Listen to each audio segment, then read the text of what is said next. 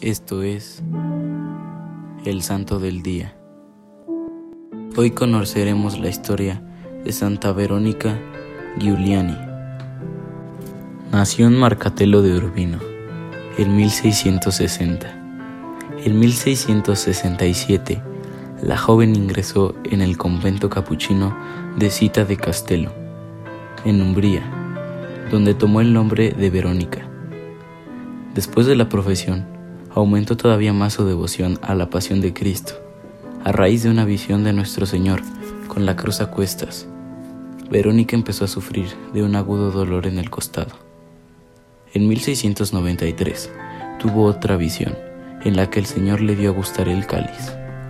Verónica lo aceptó y desde aquel momento los estigmas de la pasión comenzaron a grabarse en su cuerpo y en su alma.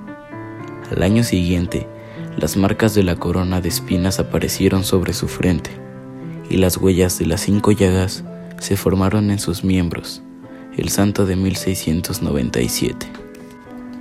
Durante 34 años desempeñó en su convento el cargo de maestra de novicias. Once años antes de su muerte, fue elegida abadesa. Formaba sus novicias con él, ejército de perfección y virtudes cristianas del Padre Rodríguez. Al fin de su vida, Santa Verónica, durante casi 50 años, había sufrido con admirable paciencia, resignación y aún gozo. Se vio atacada de una apoplejía. Murió el 9 de julio de 1727. Dejó escrito un relato de su vida y sus experiencias místicas, que fue de gran utilidad en el proceso de beatificación. Servidores Amores Christi, Movimiento Amoris Mater, haz todo con amor.